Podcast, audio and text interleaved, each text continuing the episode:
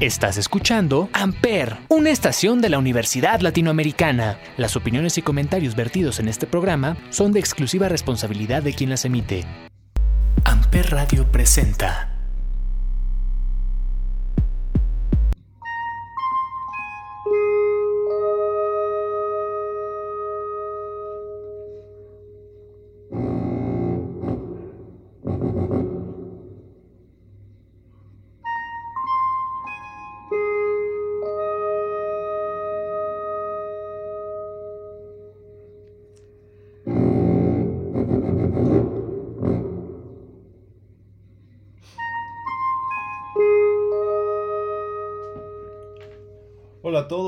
A un episodio nuevo de la tercera temporada de este podcast llamado 35 milímetros, transmitido a través de la Universidad Latinoamericana por Amper Radio. Y pues bueno, volvimos una temporada más con Olivier. Olivier, ¿cómo estás? Hola, muy bien, aquí contento de regresar a la tercera temporada de 35 milímetros por Amper Radio y gracias por escucharnos. Así es, y pues bueno, en este primer episodio de la nueva temporada decidimos hacer un episodio de películas que a la mayoría de nosotros nos gusta o es un tema que por lo menos nos, nos atrae bastante, que son los extraterrestres. Sí, exactamente, películas que, que tienen que ver con extraterrestres, con un poco con el espacio también. Exacto. Y algunas mezcla entre terror y ciencia ficción. Así es, la mayoría de las películas pues creo que sí tienen esa tinta de terror, tal vez incluso hasta de acción, pero incluso la película con la que vamos a abrir es una película incluso de comedia, podríamos decir que es cómica, familiar, eh, como de esta, de niños, ¿cómo se llaman esto? De, de niños como que despiertan su adolescencia, ¿no? ¿Cómo se llama ese? Coming of Age. Coming of Age, gracias. Y pues bueno, estamos hablando de una película del maestro Steven Spielberg llamada ET el extraterrestre, que es una película que nos tocó el corazón a, la- creo que a todos los que la vimos. Sí, esta es una película que, bueno, yo soy del 83, así que cuando salió todavía no había nacido, pero sí la recuerdo mucho, la, la pasaban en la televisión y, y la veía yo mucho cuando era niño y me gustaba. La verdad es que es una película, como dices, coming of age, como con muy buena vibra, ¿no? No es una película, pues con malicia, más bien está dirigida a niños, prácticamente. Exacto, a niños ya, pues a la familia en general, ya que, pues bueno, sí toca de repente ahí al, casi al final de la película algunos temas un poquito más complejos como cuando intentan secuestrar a ET para, para experimentar con él o estudiarlo ahí, como que la película se pone un poquito oscura. De hecho, a casi la mayoría de los científicos ni siquiera se les ve la cara para que se vean como más... eh, Más malos. Maliciosos, exacto.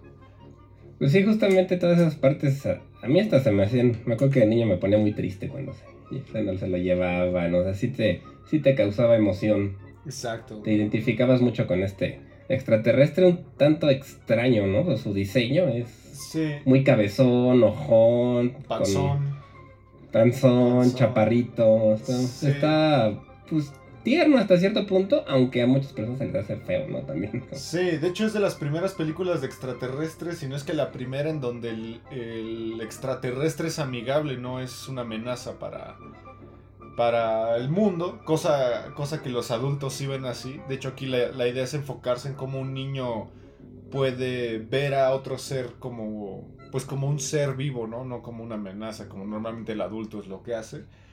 Y pues bueno, ¿de qué trata la película, Olivier? Pues es este. Este niño que se llama Elliot en la película, que su hermana menor de hecho es Drew Barrymore, uno de sus primeros papeles, ya muy chavita, Drew Barrymore.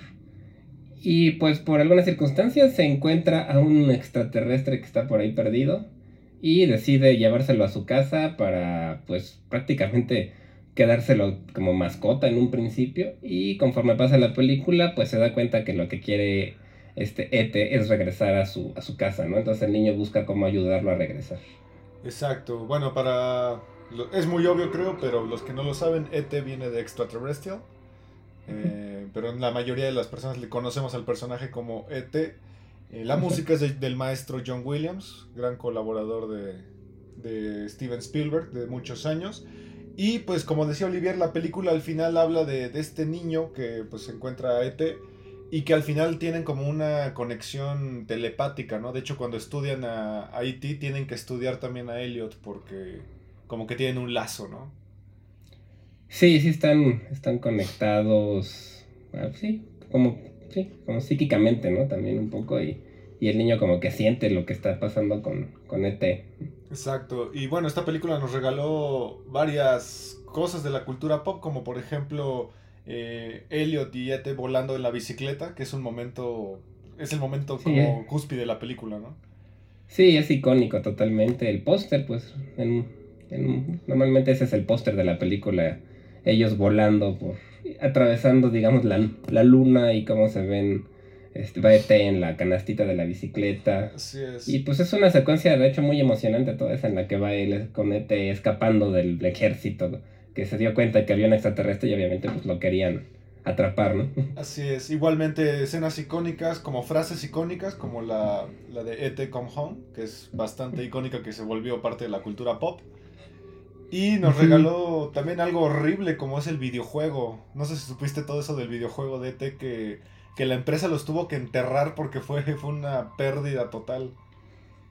Sí, sí supe eso, que de hecho ahora son súper codiciados. O sea, si encuentras ese videojuego como para coleccionistas, es muy caro. Pero sí era muy malo, ¿no? Pues la verdad yo nunca lo jugué, pero pues, sí supe que era un juego muy tan malo que lo tuvieron que esconder prácticamente. Así es. Y pues bueno, en estos años que es el 82, el hype por los extraterrestres estaba muy de moda debido a a otra gran obra de extraterrestres que es Star Wars. Solamente que aquí Steven Spielberg le quiso dar un giro más como familiar, ¿no? Como que no fuera una amenaza.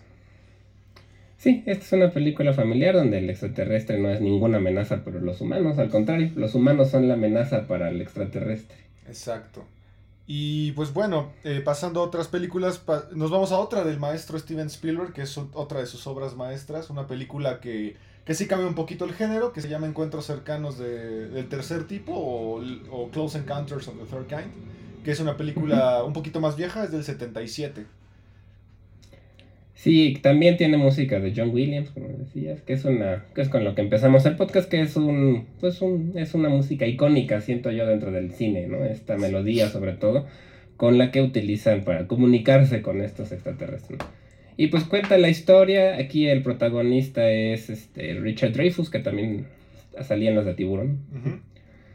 Y pues es un señor que está obsesionado con los extraterrestres, que sienten que van a.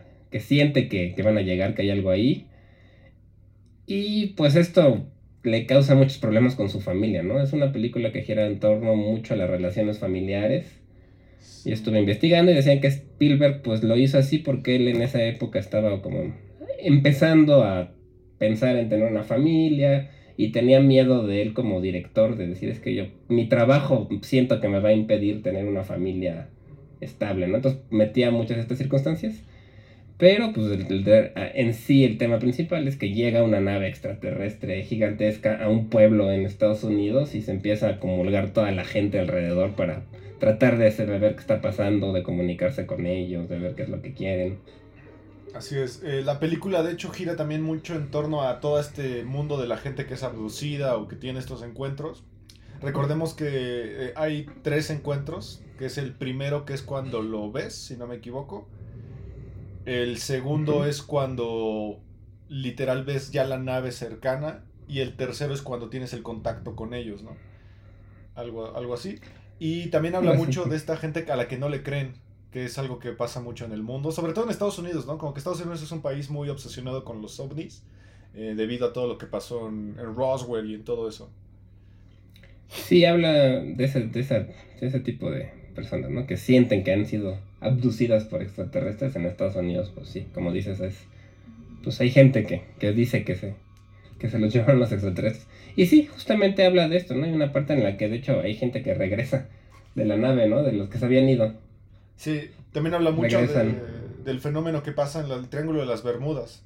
De que cosas desaparecen ahí y en la película aparecen en barcos, por ejemplo, aparecen en lugares donde no debería haber un barco. Sí, justamente. Sí, tiene.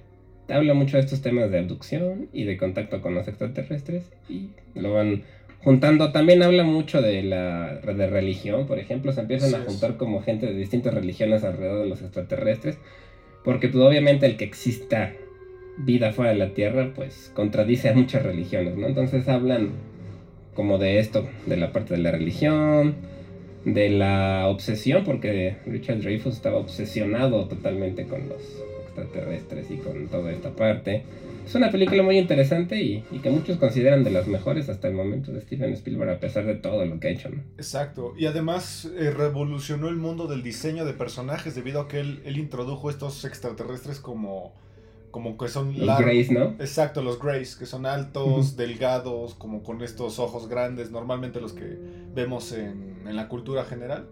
Eh, intentó hacerlos lo más humanizados quizá, ¿no? Aunque aquí están, son chaparritos. En la secuencia final que se llevan a ah, uno de los protagonistas se ve que están chaparritos porque se ven chiquitos y él está como... Le saca ahí como un buen cacho. Pero sí es esa típica imagen que tenemos muchos de los extraterrestres de ojos, ojos grandes, pelones. Exacto. Y pues bueno, de ahí vámonos a una película que sí es enteramente de terror. Tal vez una de las películas de ciencia ficción más aclamadas tanto por su diseño de producción, por su diseño de personaje, su protagonista femenina es posiblemente la, la más importante dentro del mundo de acción, es eh, Ripley. Y vamos a hablar de Alien, el octavo pasajero de Ridley Scott, una de mis películas favoritas. Sí, esta es una película de 1979 que pues juega mucho entre el terror y la ciencia ficción. O sea, es prácticamente es una película de terror porque sí tiene mucho suspenso también, tiene escenas bastante sangrientas, muy bien hechas, con efectos prácticos bastante bien. Diseñado por este artista que sé que te gusta, que es H.R. Geiger. Giger, ajá. O Giger, que fue el, pues, el que diseñó a este personaje de, del pues el extraterrestre, este alien, ¿no? El xenomorfo. xenomorfo. El xenomorfo. Le puso incluso toda una fisionomía, una historia, que de hecho mucha gente ha nombrado que posiblemente dentro del mundo del cine sea la criatura más letal que existe. Eh, quien no conozca la historia, salen de un huevo, que todas las imágenes o todas las referencias hacia el xenomorfo son sexuales, eh, debido a que el, huevo tiene forma como de una vagina, te penetra la cara y te ahorca. Entonces si tú intentas matar a la, al como bicho este que es como una araña, te, te ahorca, entonces no lo puedes quitar se muere y tú sigues con vida, entonces después de unos, unas horas del estómago viene una nueva raza de aliens que se llaman los, los chest breakers, que te rompen justamente el esternón, de ahí salen chiquitos y va, se van y crecen y se convierten ya en el xenomorfo. Entonces como que toda esta imaginería que hizo tanto Ridley Scott como H.R. Em, Giger se convirtió en icónica dentro del mundo de, del terror y de la ciencia ficción. Sí, sí, sí, la verdad es que está, está muy bien diseñado el personaje y que sí, como dices, es un parásito, ¿no? Realmente. Exacto. La, historia así empieza, está en, una nave, este, un grupo de científicos, astronautas o algo y reciben como una señal de, de emergencia de un planeta, van a ver para ver si pueden ayudar y a uno de los miembros del crew se le incrusta este alien que lo, pues le pone, digamos, como el primer huevo, ¿no? Ahí de, y de ahí obviamente se empieza a desarrollar toda la historia porque nace este alien horrendo y los empieza a perseguir por toda la nave. Así es. En, sí, son secuencias de mucho suspenso y de bastante terror. Y aparte es curioso porque el alien sale como 5 minutos de toda la película. Sale muy poquito.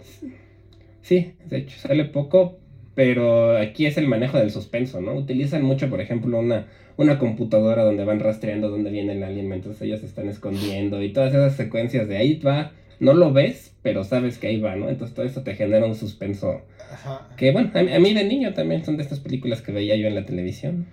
Y también me daba miedo, ¿no? las primeras veces que la vi sí me daba miedo. Sí, aquí la idea es que juega con lo que la nave está muy encerrada.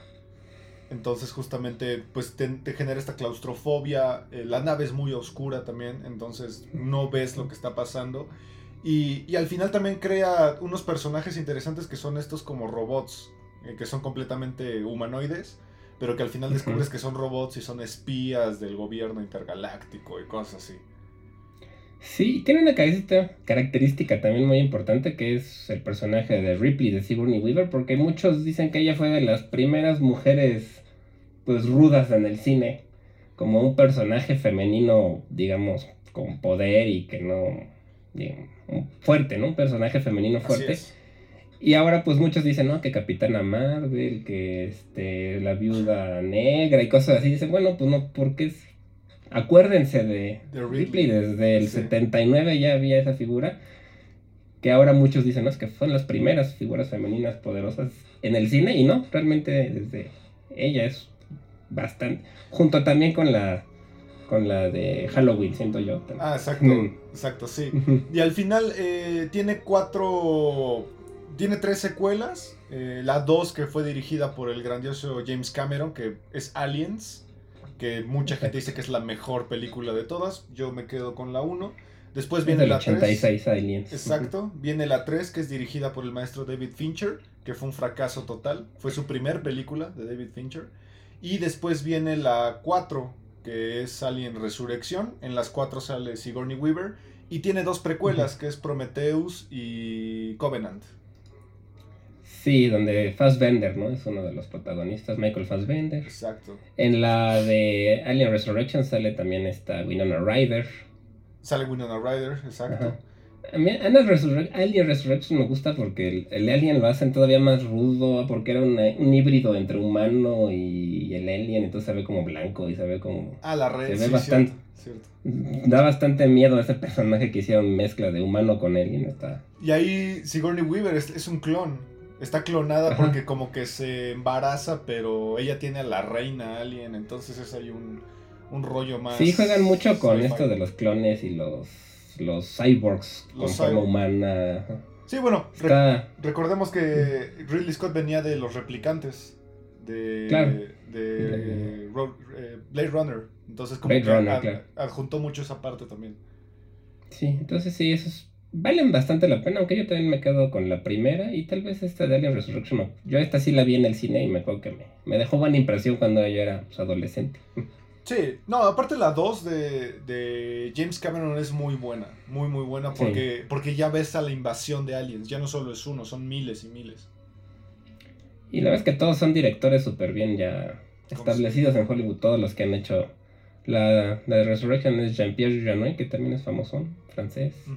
Pues sí, es una saga que ha tenido mucho éxito. Ha habido también videojuegos, libros, cómics, novelas gráficas. Es, todo un yo por mundo alrededor. Yo por ahí tengo uno de Alien contra Superman, que es bastante bueno. ¿Ah? Es bastante interesante. Inclusive estuvo también la de Alien contra Predator, que es otra de las películas de las que vamos a hablar. Sí es. Y me acuerdo que también sale Ron Perlman. No me acordaba que en la 4 sale Ron Perlman. Sí, también sale Ron Perlman. Un, personaje ahí de los de la 4. Entonces, de ahí vámonos a una que trajiste tú que se llama Cocoon, dirigida por Ron Howard de 1985. Sí, esta es una película en la que como tal no, los extraterrestres no se ven, pero es extraño porque es un asilo de ancianos donde por alguna razón en la alberca aparecen unos, pues tal cual, cocoon, este, capullos, como de, como unos huevos que estaban ahí que brillaban. Y estos, este, pues gente de la tercera edad que está en este asilo, se empieza a meter a la alberca y como que el agua y la influencia de estos capullos los empieza a sanar de sus enfermedades, se empiezan a sentir mejor, empiezan a poder pues caminar sin problema, digamos que rejuvenecen, aunque físicamente no, pero como que su cuerpo se siente más joven. Entonces toda esta historia que gira alrededor de estos capullos y de este grupo de personas que están en pues utilizándolos para sentirse mejor y bueno, algunas complicaciones que se van dando alrededor. Vi que le fue bastante bien, le ganó dos Oscars, mejor actor de reparto y mejores efectos visuales. Sí, es una película que vale la pena, no, es más drama y comedia, tiene, es como una tragicomedia a veces, tiene, tiene partes muy chistosas cuando los ancianos están, digamos, felices y se empiezan a, a despertar y ya tiene otra parte de drama cuando los efectos de estos capullos empiezan a, perderse. Entonces vuelven, regresan a ser un poco, pues los, los viejitos otra vez, ¿no? Entonces está muy interesante y es una película que de, pues también son de esas que, pasan en la tele todavía de vez en cuando. Ok. Digo, quien no conoce, a, quien no conoce a Ron Perlman, es Ron, eh, Ron Howard, perdón, es el director del Grinch. tiene películas como muy variadas, ¿no? Ron, Ron Howard. Ha hecho un montón de cosas. Y, además eh, también es actor, actúa en muchas películas también. Y inclusive ahora me parece que su hija también anda metida ahí en el cine. Entonces, sí. un buen director. Y bueno, esta película es un clásico también ochentero. Así es. Y de ahí vámonos con otro clásico ochentero, que fue una de las películas que catapultó a la fama al queridísimo Arnold Schwarzenegger. Una película que combina lo bélico, si les gustan las películas de, guerra, si les gustan las películas de suspenso y si les gustan los extraterrestres, esta es una película maravillosa llamada Depredador de 1987 de John McTiernan. Sí, esta es una, creo que es de mis películas favoritas de Schwarzenegger. Me gusta mucho, la verdad, porque este personaje de Predator, que me imagino que todos han visto este extraterrestre súper poderoso, que es un cazador realmente es como un cazador interplanetario que se va a cazar, pues, pues sí, gente o entes de otros, de todos los planetas que pueda. Exacto. Y, y está, en este caso, están en la selva, junto con un comando de militares en, el, en los que el protagonista es Schwarzenegger, y se empiezan a topar con esta entidad rara que los empieza a matar uno por uno a todos. Así es. Y está, está, está muy buena. Sí, de hecho es una película que se desarrolla eh, por ahí como en Colombia o en Venezuela, en una guerrilla de América Central. Sí, Centroamérica. Eh, y bueno, tiene uno de los memes más populares actuales, que es cuando Arnold Schwarzenegger y Carl Weathers se, dan la mano y ah, se ven sus músculos brutales, entonces es un meme. Pues es que era la época en la que Schwarzenegger estaba más fuerte, ¿no? Entonces sí, era impresionante del tipo. Sí, es una película, es una película muy entretenida porque todo el tiempo está pasando algo, eh, se queda estática muy pocas veces. Eh, vemos un extraterrestre que se ve completamente casi indestructible, pero que al final Arnold Schwarzenegger crea toda una estrategia para vencerlo y es esa, esa última secuencia es brutal cuando se llena de lodo y todo para que no lo vea, porque este alien ve el calor de la gente. Sí, pues era, es un alien con mucha tecnología, ¿no? ¿no? No es un alien como el de Alien, que era, que es como, parece que no tiene mucha conciencia, este sí, ¿no? Este es bastante inteligente y tenía mucha tecnología. Gran parte de la película es invisible, ¿no? Como que se camuflajea con alguna cosa que lo hace parecer casi invisible y tenía ahí unos, pues unas armas que, como dices, los targeteaban con el calor y, y pues bueno, Schwarzenegger tiene que hacer todo lo posible por no dejarse matar y por matarlo a él también, ¿no? Porque se, vuelve como una pelea como de honor entre los dos, ¿no? Exacto. Algo interesante de esta criatura es que cuando pierde, se autodestruye.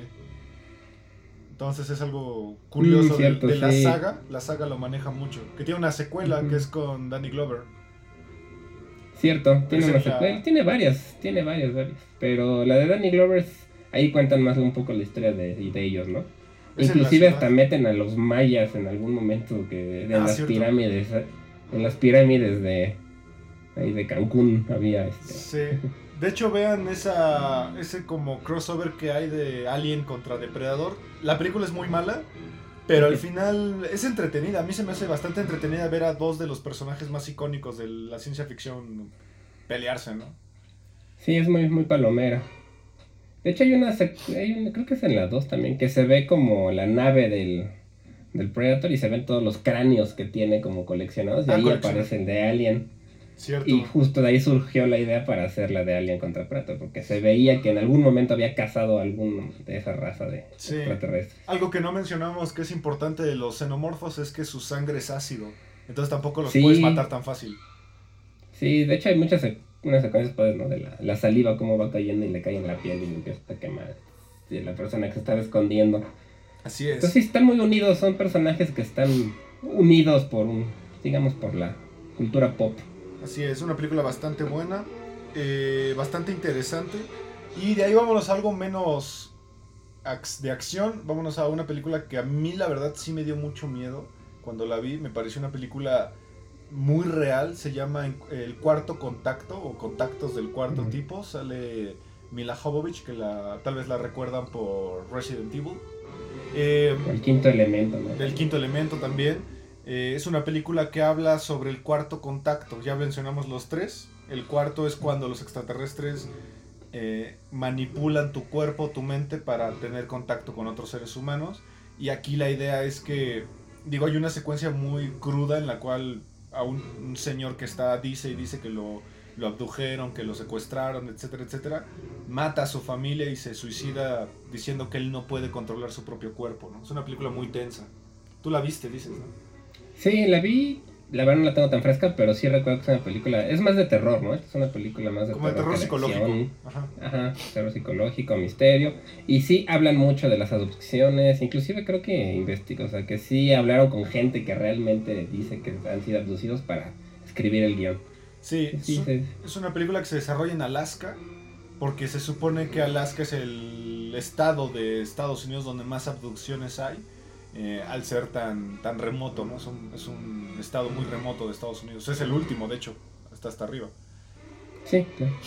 Ya muy cerca del Polo Norte. Y también habla mucho de las lechuzas. No me acuerdo si las blancas son las lechuzas. Sí, ¿verdad? Las, sí, las blancas son que, que supone que son extraterrestres. Que las lechuzas pueden predecir cuando va a haber una abducción.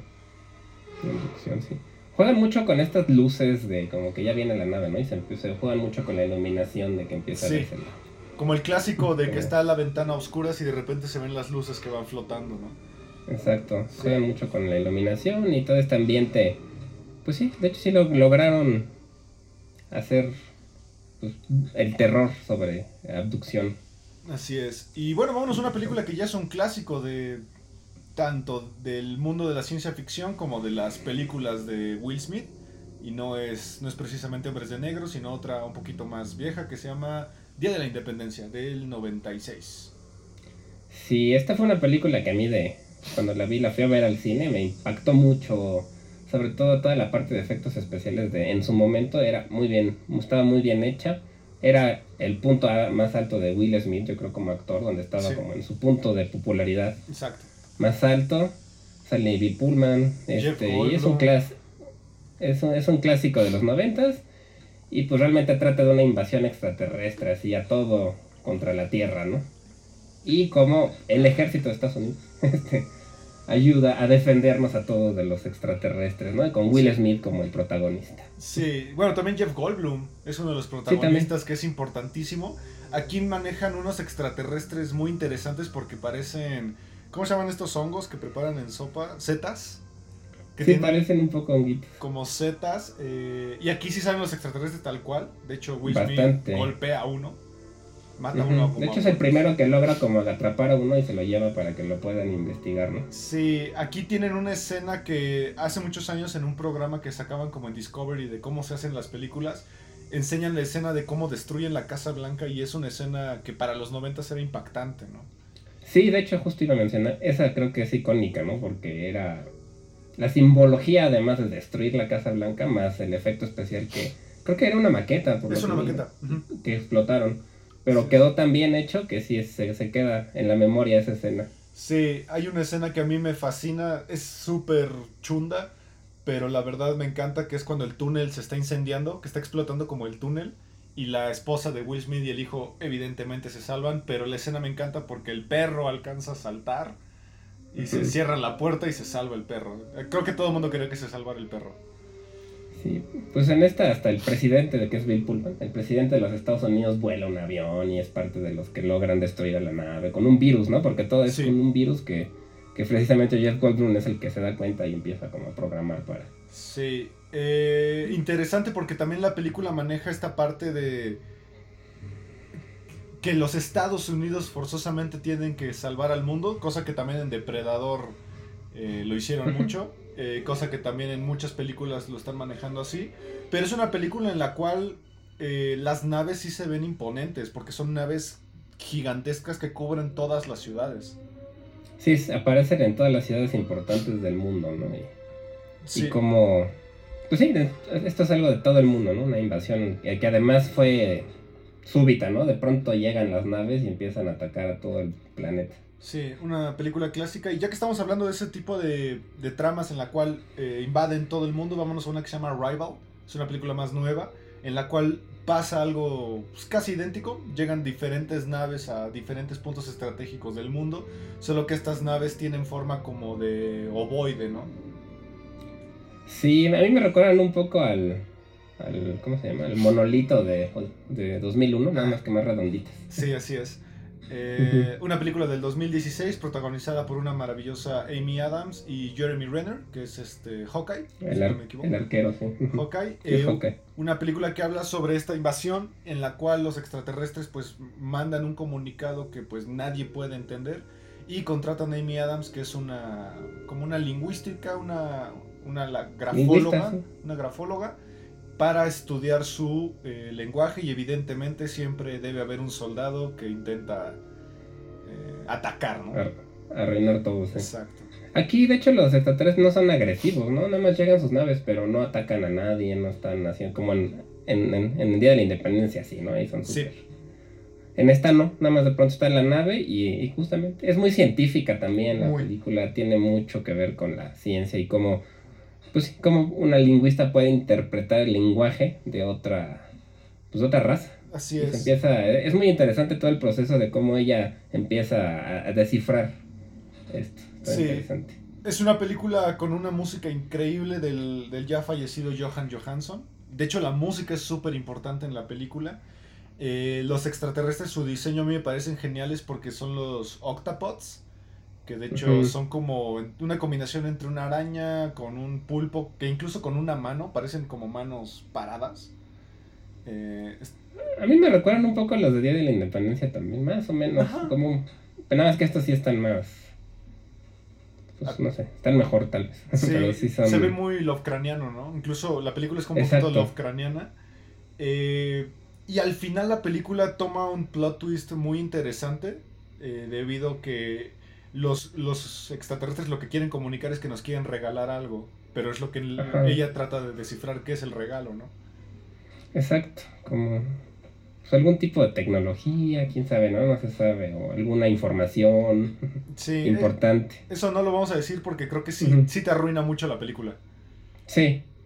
le Pero sí, es muy interesante, es una película que bueno, ganó un Oscar mejor diseño de sonido. Sí, bastante, bastante bien. Le fue muy bien en premios, ganó también BAFTAs, eh, premios de sonido, eh, de los Critics Choice Awards también ganó bastante, a mejor guion adaptado, porque es de una novela que se llama La historia de tu vida, de Ted Chiang. Exactamente, y esta no es acción, ¿eh? o sea, no es acción, no es de terror, es muchísimo, es un drama sobre todo, bastante, pues, lento, como anclado en la parte lingüística. Tal vez un poquito lenta algunas personas les podría parecer lenta porque sí, o sea, cuando ves extraterrestres muchas veces esperas que vaya a haber acción, pelea o algo y no, esta es pura cosa de, descifremos el mensaje. Sí, es Pero está muy bien hecha. Sí. Y bueno, ya que estamos en la ciencia y ya que te recordó a esto, vámonos a tal vez la película más importante de ciencia ficción de la historia, eh, del gran maestro Stanley Kubrick, estrenada en 1968 y es Una Odisea en el Espacio 2001. 2001, una odisea en el espacio del 68. Sí, esta es una película, pues muchos la consideran la obra maestra de Kubrick, sobre todo por todo lo que giró alrededor. técnicamente fue un, pionera en todos los efectos especiales. Sin esta película, pues no hubiera habido Star Wars o cosas. O sea, esos fueron los que sentaron un poco las bases para que el espacio se viera realista. Así es. De hecho, Stanley Kubrick tuvo asesores científicos para justamente replicar todos estos efectos que genera la cero gravedad, cómo funciona un, este, un astronauta en las estaciones espaciales. Eh, la música es sumamente importante, es de Strauss, eh, la música, eh, que ya también es un clásico, y al final también nos cuenta cómo funciona esta idea de que la tecnología al final al ser humano se lo va lo va deshumanizando, ¿no? Valga la, redundancia. Sí, en esta película no hay extraterrestres como tal. Tal vez el monolito podría ser que es esta estructura como un rectángulo negro que va apareciendo a lo largo de la historia. Cuenta también, eh, cuenta mucho la evolución del ser humano, ¿no? Porque empieza desde la prehistoria, donde estábamos como homínidos, y va creciendo, creciendo hasta que ya están en el espacio, ¿no? Y él se imaginaba que para el 2001 ya iba a ver las estaciones espaciales y ya iba uno a tener más como viajes en el espacio, ¿no? Obviamente no, ya no hemos llegado a tal, pero ya por lo menos ya hay estaciones espaciales, ¿no? y ya hay, ya, hay, turismo espacial con Jeff Bezos y Richard... Eh, ¿Cómo se llama? El de Virgin, ¿no? El de Virgin. Eh, algo importante es una novela de Arthur C. Clarke que tiene tres secuelas. eh, que es 2001, 2021 y 2041, algo así. Eh, esta fue la única que, que, pegó porque hicieron una película después de 2021 y no le fue nada bien. O 2010, no me acuerdo. Y al final, eh, también algo que es importante es un personaje que no es un humano, que es Hal, que es un, una inteligencia artificial que al final se convierte en el villano. Como una Siri o Alexa. Así es. HAL 900, HAL 900. 9000, HAL 9000.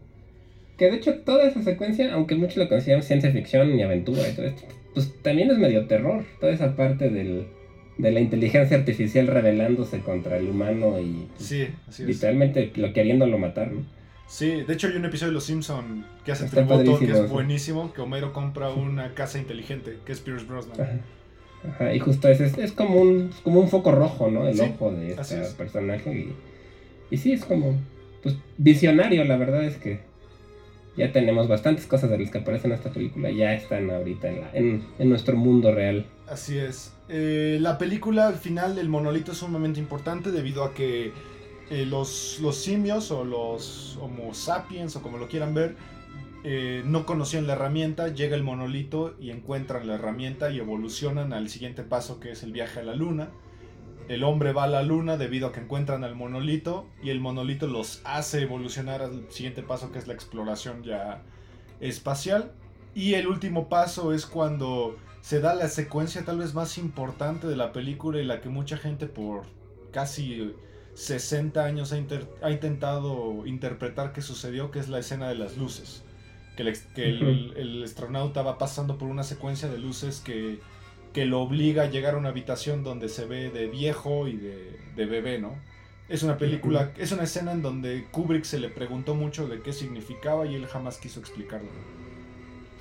Sí, esta es una película que está abierta a muchísimas interpretaciones, ¿no? No es una historia clara en la que sepas qué está pasando todo el tiempo y sea clarísimo todo, ¿no? Cada quien le va dando sus interpretaciones ejemplo, el monolito muchos dicen que representa la evolución del intelecto humano, ¿no? Cada vez que hay como un punto en el que el intelecto logra evolucionar. Y otros dicen que ese monolito representa como otra raza extraterrestre que era la que nos enseñó, como que nos daba como esos tips para poder crecer, ¿no? Y así, hay muchas interpretaciones de esto. Así es. Eh, es una película que no creo que sea muy para...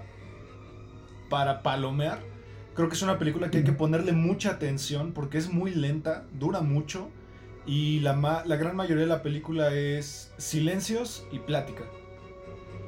Sí, es una película también que es en la que hay que disfrutar mucho toda la parte de la fotografía. Así es. Muy contemplativa porque en ese momento todavía la verdad es que aguanta bastante bien los efectos. Todavía no se ven tan viejos como algunas otras películas. Pero sí tiene esa característica que a mucha gente le parece aburrida, lenta y pretenciosa también. No, para nada, es una obra maestra.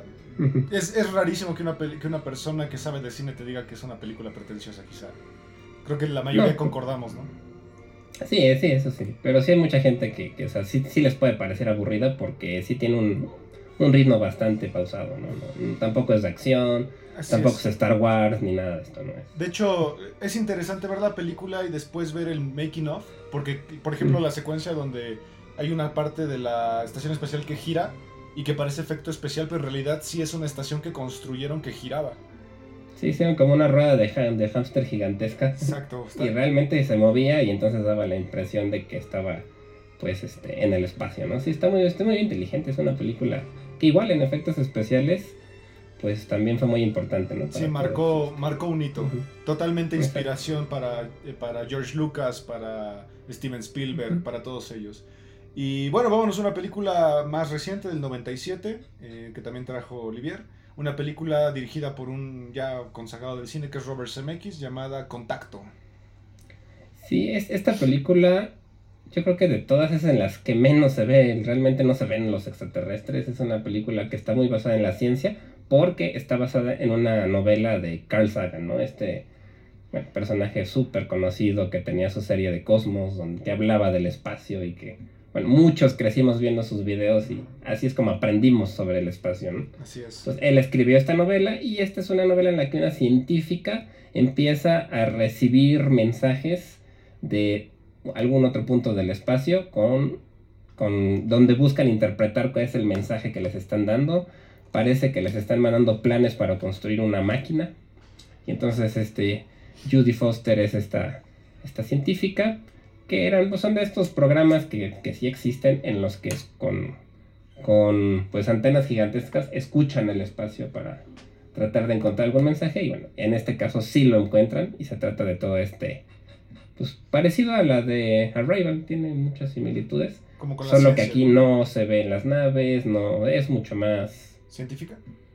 Sí, es científica, que por eso mucha gente no le gustó porque cuando te hablan de extraterrestres esperas ver a los extraterrestres, ¿no? Y aquí más bien hablan mucho de esa parte de de qué pasaría si nos contacta otra raza civilización a través del radio, de, de, pues sí, de, de transmisiones de mensajes de, desde el espacio. Lo que estaba, estaba viendo es que fue demandada por Bill Clinton y Francis Ford Coppola.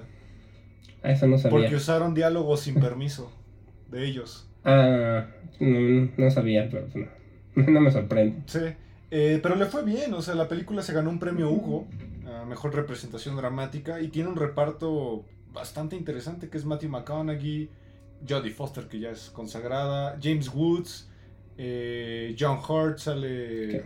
Que, ya murió también, pero... Que ya murió. Entonces es una película que le fue bien, a pesar de, de la polémica, y que es una película que no eh, no tiene tanto presupuesto, es lo que estaba viendo. No es una película como tan aparatosa. No, pues es que precisamente como casi no tiene, no tiene efectos especiales, no es de naves, no es de... No vemos a los extraterrestres realmente. Entonces, pues es una película que... Que, que bueno, estuvo decente, aunque bueno, 90 millones de dólares tampoco es que sea poco dinero, ¿no? Exacto. Bueno, comparado con Día de la Independencia, aunque está viendo que costó 70, solo que... Esto está raro. Tal vez porque hicieron como tantas maquetas en vez de, efectos especiales, quizá ahí se ahorraron dinero, ¿no?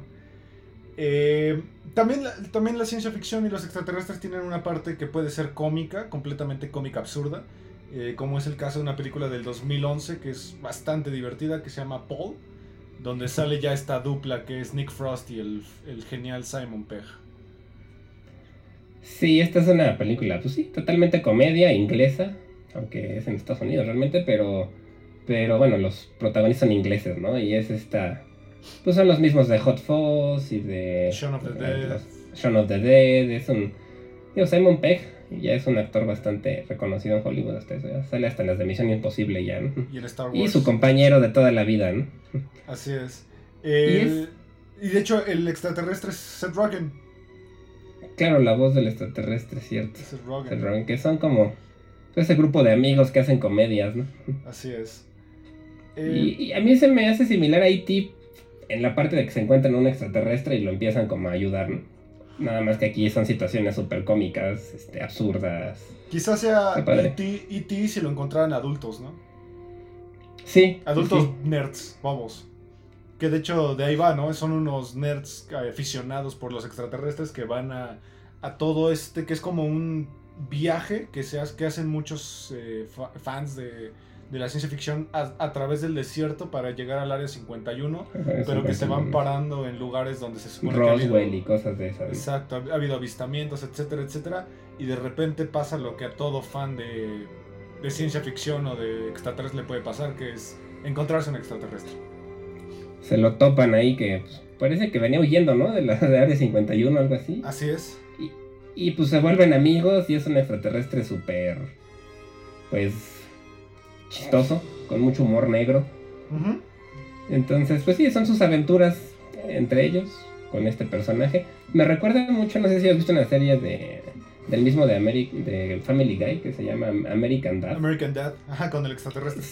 Y justo ahí con ellos vivo y es muy similar como su forma, su el personaje se parece. De hecho, el diseño de personaje es similar al de encuentros cercanos del tercer tipo. De ahí lo sacaron. Sí. Sí, es, justo el, el Grey, ¿no? Este. Exacto. Flaquito, ojón, pelón. Exacto. Eh, algo que de la película que a mí me costó un poquito de trabajo es el villano, que es Jason Bateman. Verlo a él como villano me parece extraño, porque él para mí siempre ha sido un comediante muy bueno que sale en Arrested Development. Entonces para mí me cuesta un poquito de trabajo verlo a él de malo. Sí, aunque no sé si has visto Ozark, Sí. la serie. Pero no Yo es- solo vi la primera temporada. no No es es, tan malo. villano, pero, Es serio. pero ya. Un papel serio. Sí, es como un tipo Breaking Bad, pero de lavado de dinero, ¿no? Así es. Sí, es una bueno, película. sí, sí, es buen actor, él es buen, de Muy hecho buen es actor. director y guionista, y la verdad es que hace más de lo que pareciera. Sí, y es, es una película bastante divertida. No me parece familiar, me parece un poquito más para adultos, porque sí salen Sí, cosas. es comedia, hay mucha grosería, mucha Hay drogas, incluso. hay drogas, situaciones muchas escatológicas. Exacto. Sí, es para Para adultos. pues sí, adultos, adolescentes, adultos, pero sí, sí es una buena película. No es familiar como tal, pero sí es. Exacto. Pues este humor que si hayan visto películas de ellos, pues ya saben de qué se trata. Sí. Y bueno, vámonos a una película de terror, que sí es tal cual terror, terror. eh, que no estábamos muy seguros si los personajes son extraterrestres. Queremos pensar que sí. Es una ópera prima de un, un actor bastante consagrado de la comedia que ahora se pasó a la dirección y al terror, que es John Krasinski. Y estamos hablando de A Quiet Place. Sí, A Quiet Place o un lugar silencioso, me parece que lo pusieron en español. Que, pues sí, como dices, no estamos tan seguros. Parece que sí vienen del espacio, pero son monstruos. Que su característica principal es que es- escuchan muy bien, ¿no? Entonces, cualquier sonido que escuchen, te comen, ¿no? Te son matan. ciegos. Son ciegos. Son ciegos. Pero buenísimos con, con el oído. Entonces, la gente que queda en la Tierra se tiene que callar para poder sobrevivir. Porque con el menor ruido los, los agarran, ¿no? Así es. Eh, es una película protagonizada y dirigida por Joe Krasinski. Sale su esposa, Emily Blunt. Emily Blunt. Y tres niños. Casualmente una de las niñas es sorda. Entonces eso le da una tensión importante a la película. Y pues es prácticamente la historia de la supervivencia de esta familia que unos años atrás ya perdió a un niño debido a, a un in- incidente muy tonto de niño, ¿no? Que es un Con un juguete. juguete. Exacto. Sí, con un juguete. Entonces son de estas películas de supervivencia. A mí lo que me gusta mucho es pues precisamente el manejo del sonido. Porque el, todo el suspenso te lo brindan a través del sonido y de los ruidos, ¿no? Entonces, pues el personaje John Krasinski junto con su esposa tienen que pues, protegerse del ruido y entonces llenan todo el camino como de hacer rim para no hacer ruido cuando caminan, todo lo tienen perfectamente bien planeado.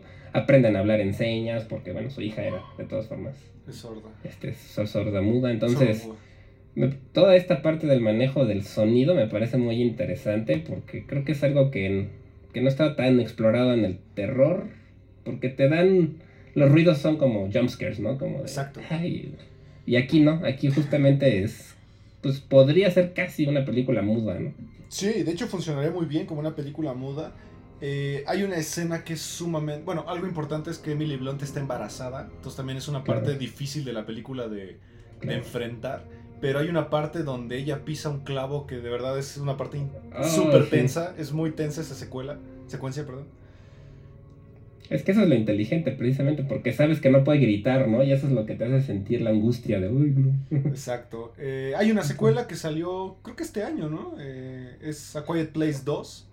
Pues sí, iba a salir el año pasado, pero pues por la pandemia la pospusieron y salió este año, sí, Sí. hace como un par de meses me parece. Sí, el 28 de mayo. Eh, yo no lo he visto, pero he leído que está a la altura de la segunda. Sí, yo tampoco la he visto, pero también vi que a muchos les gustó más que la primera. La verdad es que sorprendió además John Krasinski porque como dices, él es, pues era The Office, ¿no? Él era de los Exacto. personajes más importantes de The Office, que obviamente uno lo relaciona totalmente con comedia. Y se aventó un terror muy bueno, la verdad es que a mí Sí. me sorprendió él como director. Sí, bastante, bastante. A mí me recordó mucho a películas como las de Cloverfield. Tiene como ese Ajá. ambiente un poquito más de suspenso psicológico. Porque de hecho igual las criaturas salen poco. Eh, pero están muy bien, muy bien diseñadas, por ejemplo, las criaturas. Se parecen mucho a las, los Demogorgons de Stranger Things. Sí, son como unos insectos súper asesinos, ¿no? Gigantescos y pues súper, pues sí, súper rápidos que en cuanto hace ruido te agarran, ¿no? Sí. Que ahora que mencionas, pues también esas películas de Cloverfield pues pueden entrar dentro del género de extraterrestres también. Así es. Y bueno, vámonos a otra que tiene la misma premisa del origen de los extraterrestres, que es un meteorito. Es una película que se convirtió en un remake, que es el remake eh, viene de una película clásica de 1958. Esta es del 88 y es una película que a mí personalmente me, me dio como entre terror y asco. Se llama La Mancha Voraz o The Bluff. Y trata sobre una, pues sí, tal cual una mancha, parece como de estas, como de moco de gorilas. De como el moco de gorilas, Exacto. Rosa, ¿no? Eh, y que al final es una mancha que se cuando agarra a la gente la, se la come y la, como que la desintegra y se va haciendo más grande según come gente. Como una bacteria gigantesca. Es como una bacteria, exacto, es una bacteria. Como una bacteria gigantesca. Y sí, es, pues es un clásico del terror ochentero, ¿no? La verdad, aunque sí es un remake de una mucho más antigua. Así es. Pero son de esas películas que uno veía de niño y a pesar de lo absurdo de la premisa, te daban miedo, ¿no? Sí, de hecho podría categorizarse como serie B, quizá, ¿no? Sí, sí es super serie B, sí es muy cheesy, como dicen los Sí. Eh, y, esta mancha, pues cuando en cuanto te toca, como que te deshace, ¿no? Como que. Sí. Ya, como que pasa a ser la gente parte de la mancha. Sí, de hecho, Hombres de Negro tiene un tributo a esta película en la parte en donde van a la morgue y un tipo mata cucarachas y al final termina pegado al techo. No sé si te acuerdas de ese tipo. Es, es una parte de La Mancha Voraz, justamente. Es una película muy sangrienta, o sea, es muy gráfica. Hay una parte donde a un niño en el agua se lo va comiendo y es sumamente gráfica. Eh, y que al final terminó muy, muy mal porque tuvo un presupuesto de 9 millones y solo recaudó 8 millones, entonces no le fue nada bien, pero creo que se convirtió en esas películas del 5 que pasaban los sábados. Sí, yo la vi justo en el 5, en cine, permanencia voluntaria, se llamaba. Exacto, exacto, exacto. Cuando pasaban las películas. Y sí, yo también justo la vi en la televisión y la primera vez que la vi, me, sí me acuerdo que sí me daba miedito. Y ya después la vuelves a ver y ya es un poco más. Es un poco más tonta. Sí, eh, pero te la pasas bien. Sí, sí, te la pasas bien. Eh, se rumoreaba mucho que eh, Rob, Rob, Zombie iba a hacer un remake, pero que al Quería hacer, sí, pero creo que ya no. No, ahora está haciendo una de los este Monsters. De los Monsters, la familia Monster, exactamente. Ajá, está, va a estar raro porque él no suele hacer comedia, ¿no? Y los Monsters eran comedia. Pero, pero Rob Zombie seguramente hará algo sangriento, estúpido y palomero. Sí. Como siempre. Y bueno, vámonos a la última película, que es una recomendación tuya llamada Life. Sí, esta es, sobre todo porque es más o menos reciente, es del 2017. El protagonista, entre otros, es Jake Gyllenhaal. Rebecca, Ferguson, Ryan Reynolds. Entonces salen buenos actores. Y sinceramente se parece mucho a Alien, a la primera de Alien. Es muy similar, es un grupo de científicos que están en una estación espacial. Igual encuentran un ente que parece que es inofensivo y empieza a crecer y le empieza pues, a matar a todos los de la nave.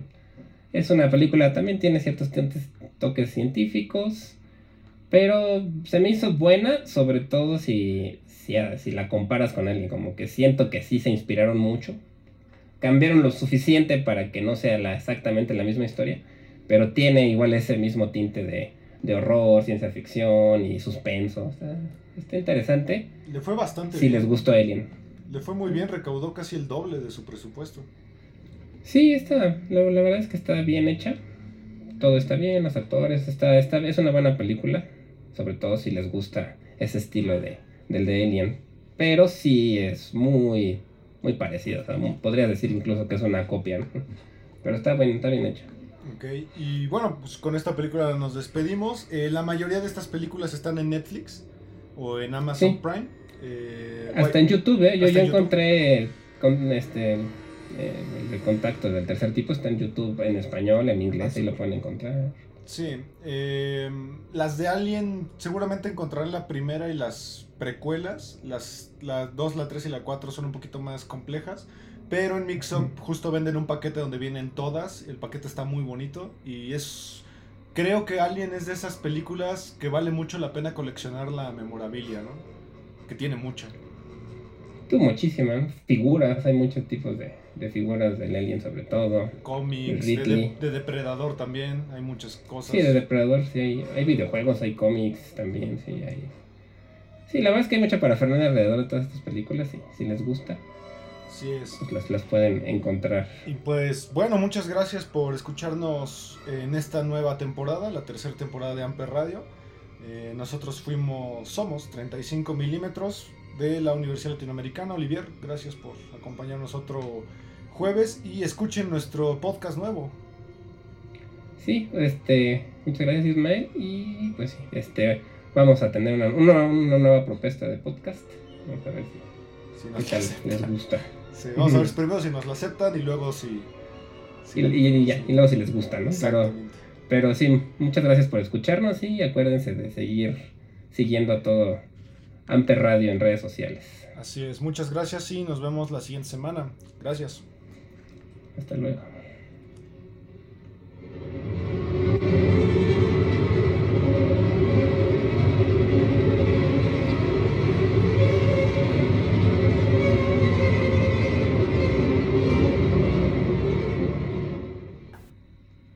Amper Radio presentó Amper, donde tú haces la radio.